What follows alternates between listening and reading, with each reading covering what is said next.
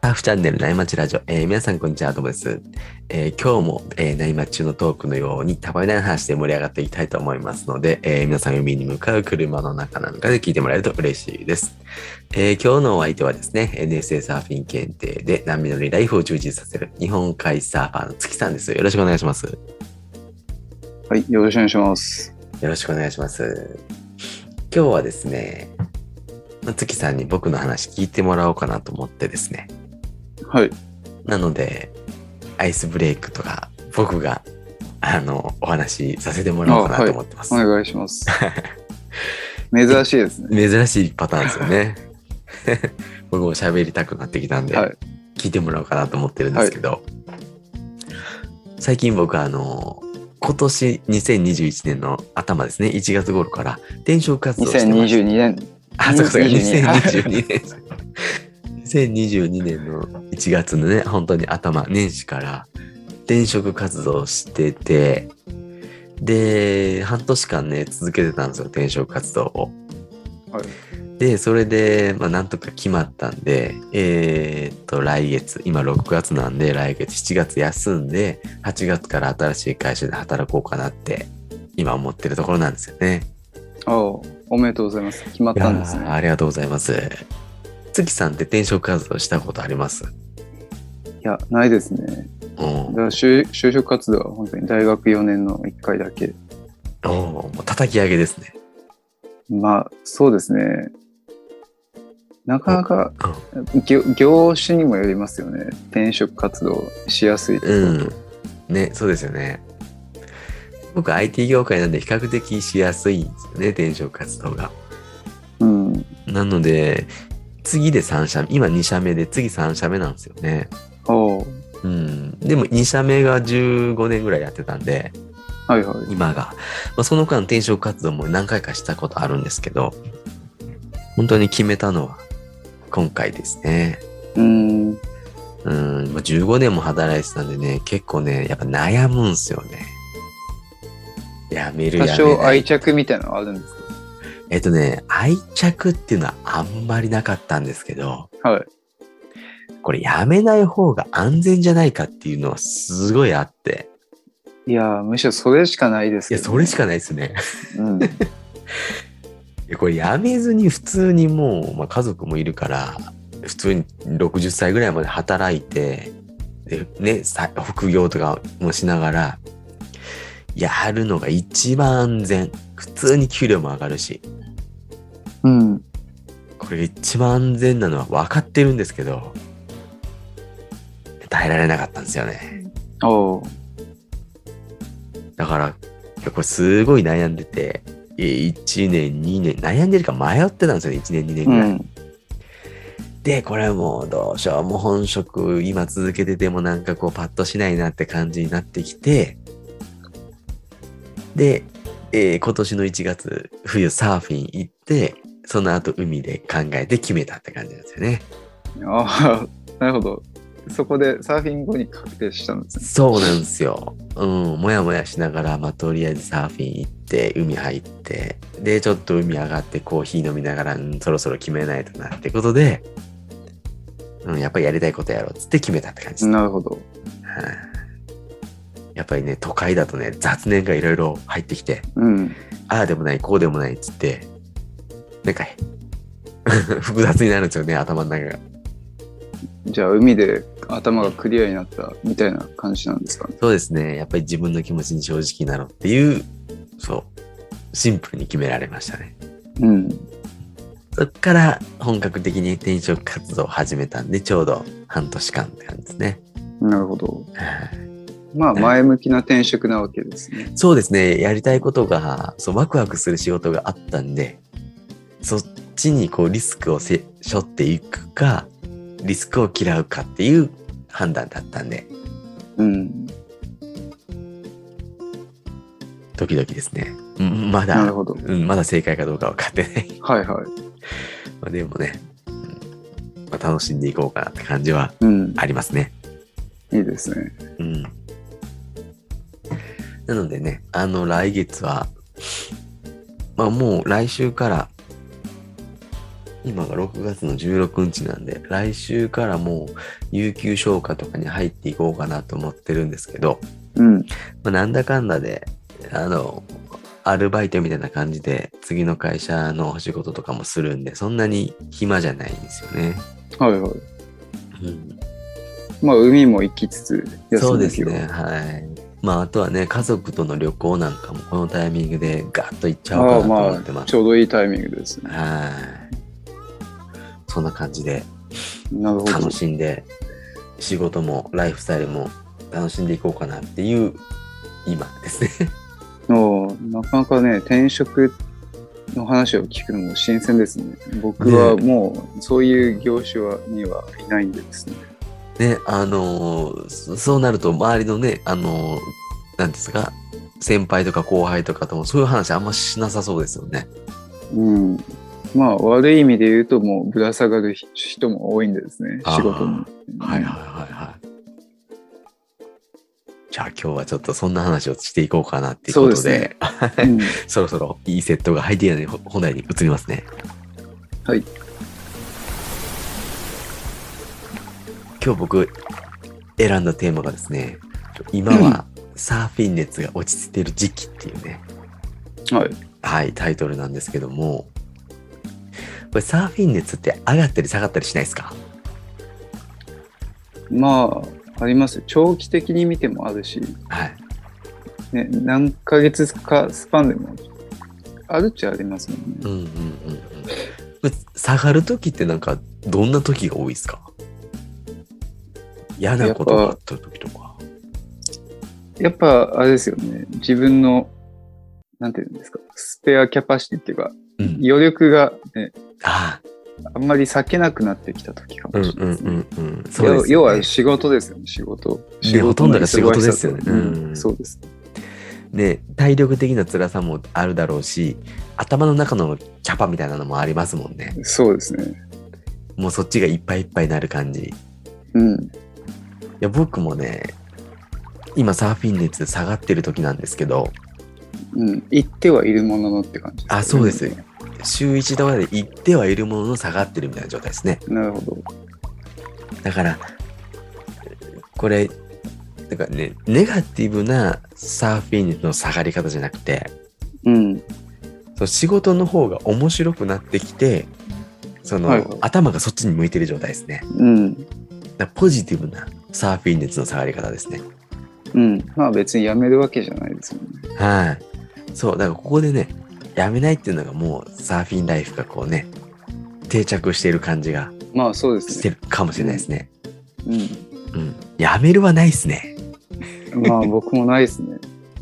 ね、もうさすがにないな、やめるは。うん。一生やっていきますね。そうですね。まあもちろん頻度とかはいろいうろん、ね。あると変わってくると思うけど。うんうんうんうん。そう、力の入れ具合が変わるかもしれないですけど、そうですね。ね、ずっとやりますね。もう、それが当たり前みたいな感じになってますもんね。まあじゃあ今はどっちかっていうと仕事に重きを置いて。そうなんですよ。去年の9月から副業を始めたんですよね。うん。あの、そもそも本業、まあコロナでね、あの、今までの働き方とか、これからの働き方とかいろいろ考えたんですよ。はい。でなんかそういうのをいろいろ考えた結果、まあ、ちょっとこうなんか本業への取り組み方が微妙だなと思ってちょっとサイドビジネスやるかみたいな感じでいろいろ手探りしててで去年の9月頃から始めたのがあったんですよ。うん。はい、それがえ月さん Web3 って聞いたことありますね、言葉としてはありますけど。ああ入ってきたことありますか言葉としては。あのブロックチェーンとか NFT とかメタバースっていう新興技術の領域ですね、これから来るよって言われてる領域で、そのそこら辺の副サイドビジネスを始めたんですよねうん。でそれが楽しすぎて 面白すぎて結果転職に至ったって感じですねああ、副業でやってたことを本職でもやるみたいな。そうですそうですはいえー、副業でそう僕は朝ね4時から7時がはいはい副業タイムで、その後本業なんですけどうん。本業に使ってる時間がすごいもったいなく感じてきてうん。全部この副業のこっちの領域にシフトしたいなっていうのがきっかけなんですよね。じゃあ、ね副業もはおい金っていうよりは楽しさでやってたみたいあそうなんですよ。なところもあるんですね。はい。ね、多分ね、辛かったらね、朝の4時、7時で毎日続けられないっていうのね、そこで判まあ断。そうですねね。うん。うん。本当にお金稼ぎのためだったら、だったら本業頑張ったらいいんじゃんってななるんでね。うん。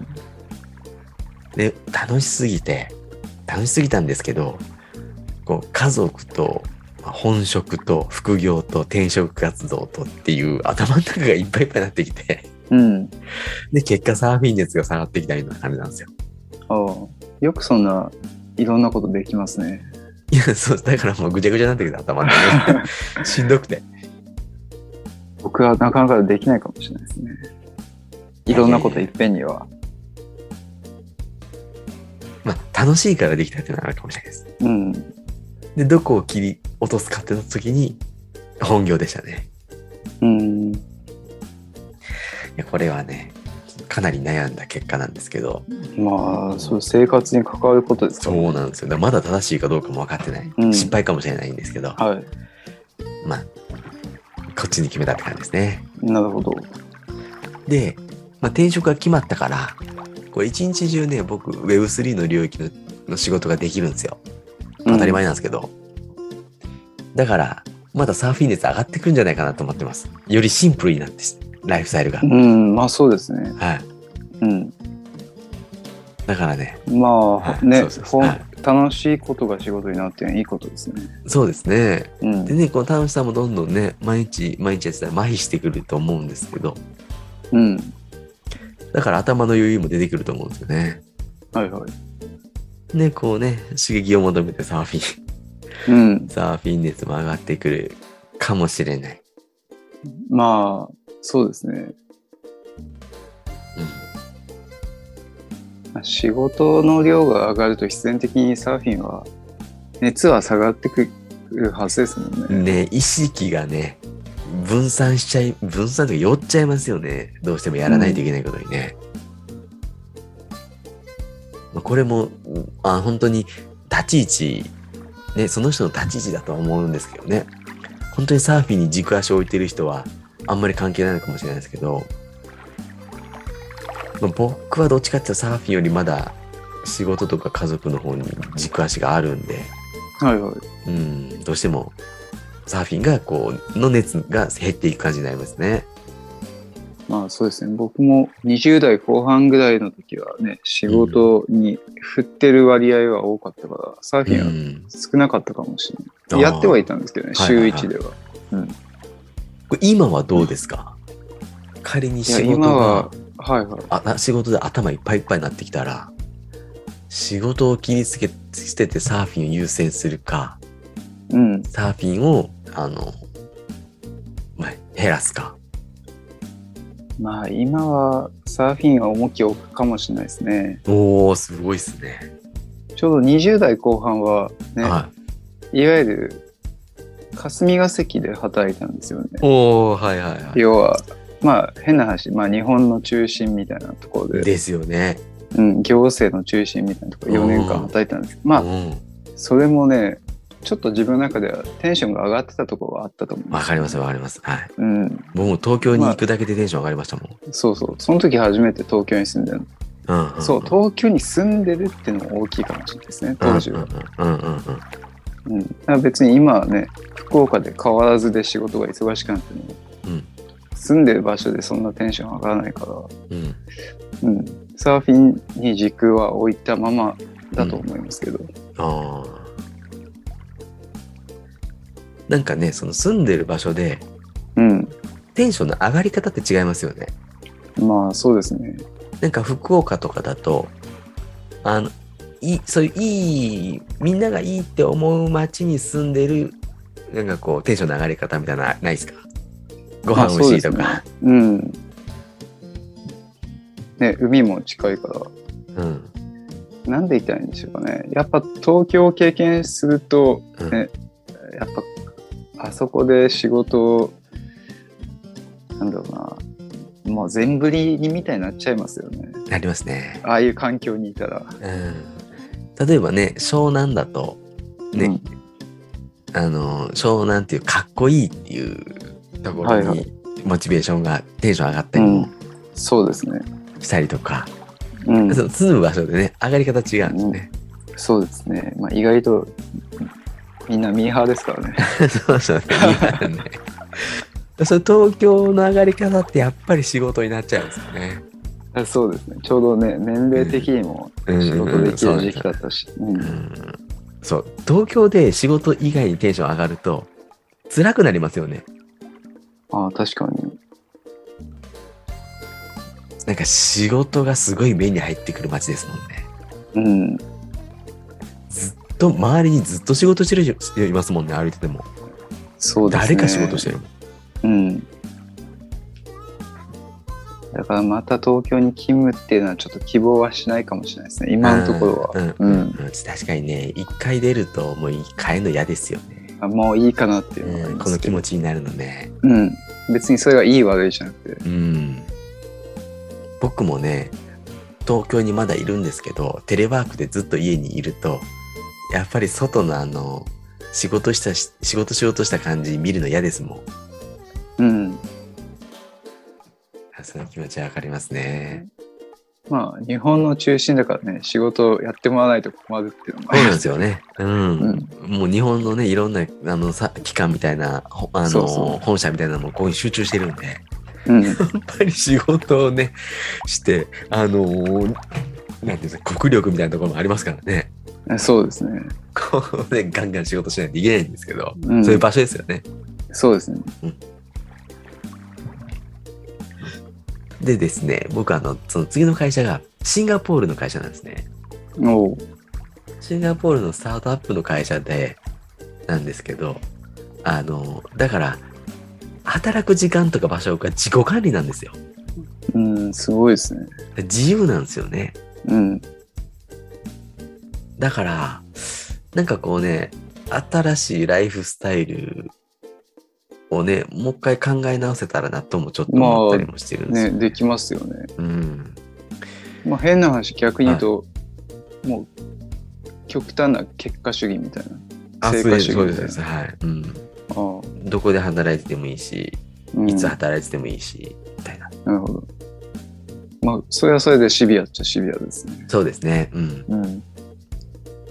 もちろんね、あの、だからサーフィンとか、まあ、海をね、絡めたそのライフスタイルみたいなのもちょっと考えていけたらなとは思う。考えられそうだなとは思ってる感じですね。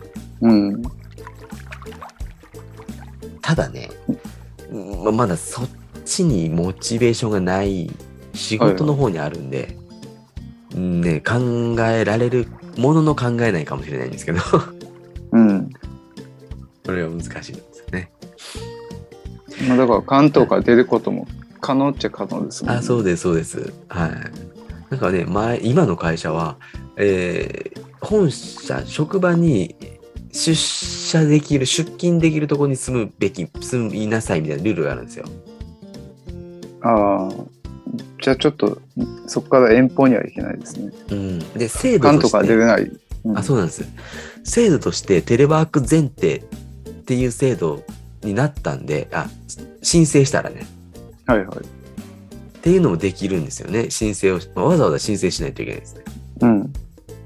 そうすると、テレワーク前提の人と出社できる人とって2種類出来上がるんですよね。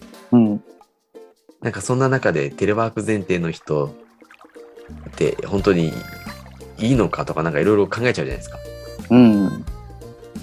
だからね、うん、実質はえー結局出社できるところにみんな住んでるかもしれないんですけど、なるほど。でも次の会社はもうそこが自己管理なんで、やりやすいですね。だからそういうルール自分で作っていく感じですね。ああ、すスごタートいですアねッ。プなんで、はい。なるほど。まあうんね、その今の会社のテレワーク、テレワークも多分ココロナで始まったんですよね。IT の業界とはいえ。あもそうとでもすとあでっすたんですかね。はい、あのねあのテレワークっぽい仕事を、えーオフィスでやったっていうバカみたいな感じなんですね、ほんああ、なるほど。オフィスでみんな机並べてさ、フリーアドレスなんですよ。どこに座ってもいいんですね。えーで、みんなオフィスにいるんですよ。うん、で、会が違うかったり、遠くにいるんですけど、チャットで話したりとか、ミーティングをあのオンラインでやったりとか、はいはい。っていう変な感じ。今から考えたら。 家帰れよって感じですね。けどまあコロナも収まってきたらまた原点回帰で出社ってなるかもしれないですよね。わかんないけど。ね、ハイブリッドになってくるかもしれないですね。うん。でもみんなもう会社に行きたくないって言ってるんで、まあそうでしょう ね。どうなるかね、わ、わかんないですけど、僕自身はライフスタイルを自由に考えられる感じになってきたんで、なんかいろいろ、うん、そういうのを考えたいなと思ってるとこですね。まあ、ただね、こう海の近くに住むみたいなのが、まあ、パッと思いつくんですけど、まあ、そうなるとね、子供のその学校とかを考えるとなかなかね、こう動けなかったりもするんで、はいはい。なんかうまくその中間みたいな感じでね、できればいいなとかと思ってますね。うん。今のまあ2拠点を続けた、続けるのかとか、湘南とかですかね、関東であれば。やっぱ。ね、そうですね、湘南と東京の2拠点、湘南高いんでね、まあそうですね。 2拠点だとね、やっぱ千葉、まあ湘南近いからな、そういうのもあるんですよね、近い、近くて行きやすいんでね、うん。行きやすいから、やっぱ仕事も、平日仕事もやりやすいんですよね、やっぱりね。移動距離がうん、短いんで。確かに。ね、子供送ってから湘南行って仕事して帰ってくるとかもやろうと思ったらできるんで千葉だとねお行き帰りだけでまあまあ時間使うんで仕そうです事ねする時間なかったりもしますからまあ難しいですね、なかなか。ちょうどいいところがね。うんそうなんですよこれがね僕一人だったらね本当に自由なんですけどねそうですね。ね子供が小学校入ったとしてもね学校行かないといけないからうん。転校するしになっちゃうじゃないですか、小はいはい。うん、僕大人はねあの月曜日は東京火曜日は湘南とかできるんですけどねうん。子供はね学校っていう物理的なものに行かないといけないんでオンラインスクールだったらいいんですけどオンラインスクールの日とかあったらいいんですけどね天候もある意味ありなんじゃないですか。ね転校もねありっちゃありなんですけどね僕も子供そうなると思いますね。この転勤転勤でいくと。ああそうかそうかまあちっちゃいうちは小学校低学年の時とかは、うんうんうんうん、なるほどねねそういうのもね点点まあ大人はね場所変わってもやれそうですけど子供がそうねですねかちょっとまあ大変ですよね心配ううんんまあね多分うまくやっていけるんだと思うんですけどそうですうね。んなかなかね家族4人いたら4人が全員馴染めるかってねなかなかそううんじゃない、まあ確かにうん。まあ奥さんのあれもありますもんね。ねそうですね、うん東京がいいとか。ね難しいですね家族が増えれば増えるほど、そうですね。でもね、うん、ライフスタイルっていうのはちょっと考えていきたいなというですねうん。だから、うん、海外に住むこともできるんでね、まあそうですうんね。そもそもシンガポールの会社なんでうん。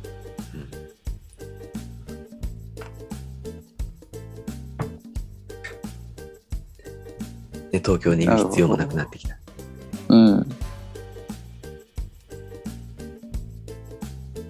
まあ、いやなかなかね、関東に住んでは離れづらいですよね、正直やっ。ぱりねこれ関東便利なんですよね、そうですよね。ね僕関西住んでてちっちゃい頃ちっちゃい頃が大学出るまで、はいはい。まあ関東も関西もい要は似たようなもんだろうと思ってたんですようん。だから思ってたんですけどやっぱ関東便利ですよねこれ人が集まってくる理由が分かります,、あそうでね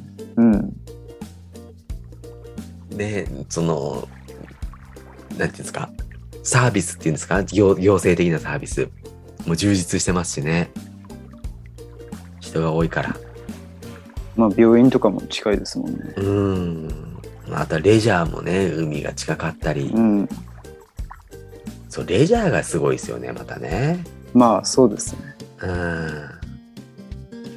あとは、新幹線とか、はい、は空い。港とかも近いじゃないですか。そうですね。すごいですよね、これね、本当うに。ん。めっちゃ便利。まあ、ね。まあ、都会の方が、まあ、ね、みんな行きたいですもんね。うん。言ったら。うん。ね、ゆっくりできないだけですよね。 まあ、そうですね。のんびりがないだけ。うん。そこを取るか取らないかなんですよね。で趣味がサちょうどーフィンだと、うん。ある程度のんびり解消できるんですね。確かに。それこそねうん、ちょうどいいぐらいの年、もう候補に入れたらいいんじゃないですか。それこそ福岡とか、で、そうっすよね。まあ、例えば仙台とか。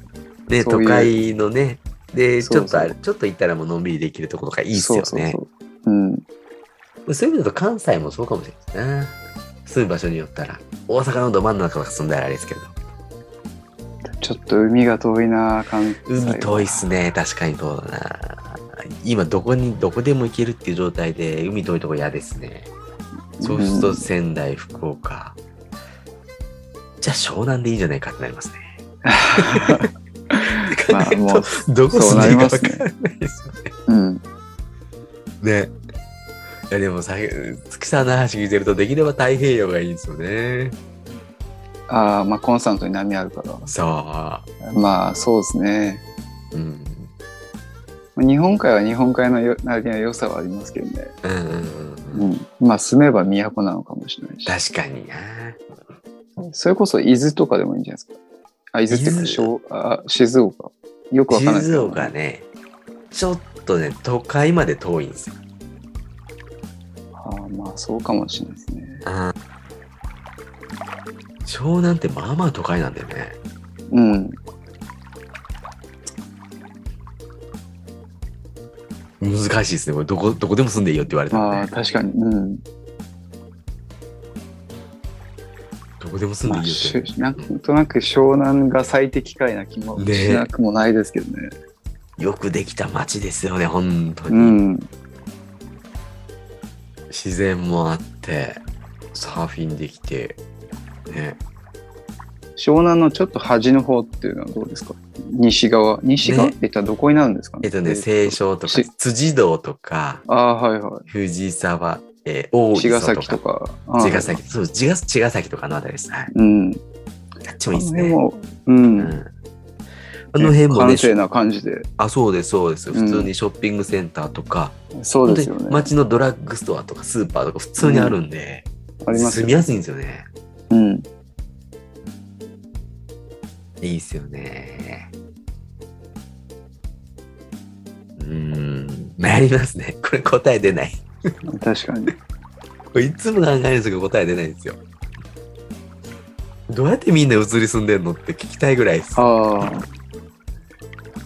けど西側はいいなね個人的にはうん。湘南の西側僕ね、パッションで動けないんですよ。はいはいね、衝動的にわーっと動く人もいるじゃないですか。うん僕それできなくてなるほど、多分ねある程度そういうのがないと移り住めないんですよねうん、一、回東京に来ちゃうとそうですね。きっかけがむないですね。 けど湘南めっちゃ好きやわーって言ってうわっていかないとでも行けない、そうですね。月さん行ける人ですかあ、こういう情熱的な。はい情熱でわっとってことはいあーあんまりいかないかもしれないですけど、けど決断したら動くのはめっちゃ早いと思うんですよ。おおーうん。だから今回転職するのめっちゃ時間かかりましたもん僕悩んでなるほど。転職決めるのがあの、はいやろうって、はい、会社変えようと思うのがまあ、やるって決めたら、まあ、それなりに。そうですそうですやるって決めたらね活動はしだすんですけどうん。数年悩みましたね徐々に徐々に気持ちをこう悩んでるとそっちにシフトしていくみたいなんですねまあ今は住む場所は悩むのが正解なんじゃないですか。確かにそういかもしきれなないり行くよりは。うんうん、確かにもう少しこうそうライフあの子供もねどんどんどんどん幼稚園保育園小学校って変わっていくんでそう変わっていくからですね決めづらいんですそようなんね。ですよ悩んでるうちに状況変わるじゃないですかうん。だからよくわかんないんですよねだから悩んでる、ね、とりあえず悩んでおきますそうですね。 でま多た分サー吉フィン永のタイミングが来るは ず。確かにね悩むってことは吉永のタイミングじゃないのかもしれないですねああそうですね。うん。でまたどっかでフィットする時が来るはずです。ねここだっつって今これもうどう考えても行くしかないだろうっていう時が来るかもしれないですよね。そうそううんあとは仕方なく行かないといけないとかねまもあしくはもうそうですね。悩んでたけど子供がもう行きたいって言い出したりとか、ああその可能性もありますね。ん、そんなタイミングが来るのかもしれないねちょっとねそう悩でんすでねおきますねうんサーフィンを続けながら、うん楽しみですね。うん、楽しみです心機一転、そうですね。はい、会社も変えて頑張ろうかなと思ってますああ忙しいですね。そうですね忙しくなりそうですね、うんねこうじいつ働いてもいいみたいな時間の自由はあるものの忙しくなったらそんなじ自由あっても意味ないですから ね、ずっと仕事してまあ確かにそうですね。うんいやでもあんまり、まあ、仕事ばっかりずーっとやってるの嫌なんですよねうんでも楽しいからやっちゃうんですよねはいはうんでもやっぱい。りそれちょっと危険ですね。そうなんですそうなんですよ僕やっちゃうんですよずっとやっちゃうんですよ仕事始めと、ね、お尻の時間ちゃんと決めとかないと。うんね後から入ってくる人もいるかもしれないじゃないですか会社にうん。はいだはからやっぱりそういう人のためにもとか、やっぱりクリエイティブな仕事をしようと思ったら、あんまり時間長くっていうのは、ってそういでうすね習慣はなんかつけたくないなって気があありますね。い。うん。うんそういう意味でも、やっぱりサーフィン熱はある程度持ってた方がいいかもしれないですそうですね。逆にそれサーフィン行かないと、ね。うん、土日も仕事やっちゃいそうですもんね。そうなんですよ。波悪かったら、一回仕事しとくかってなる。 ああ、なりそう。確かに。しかも、どこでもパソコンさえ持っていきゃできちゃいそうです、そうそうそうそう、はい。だから、やっぱりサーフィンはちょっと頑張ってきます。そうですね。うんバランスが大事ってこと。ね、バランス大事ですね。ううんん、やっぱりのめり込んだらダメですね。そうですね。確かにサーフィンは、こう、そういう浄化、浄化させてくれますね。自分。はい。確かに、リセットしないと。うん。 うん。海の神様に怒られそうです。そんな感じで、はい。仕事を頑張りながらも、サーフィンもちょっと頑張っていこうかなって思い ます。そうですね。そうですね。うん。向こうまはあ、ね、やめない、サーフィンやめないですもんね。まあまあ、頻度っていうかね、うんちょっと落ち着いてるかもしれないですけど、ね、うん。また盛り返してくるかもしれないうし。んまあ、こう、内町ラジオもね、僕の中ではサーフィンだと思ってるんで、うん。これがある限りは、まあ、あ、そうですね。やめないですね。うん。そんな感じで、そろそろ4時間なんで今日はこの辺で終わりにしようかなって思います。えー、月さんありがとうございました。はい、ありがとうございました。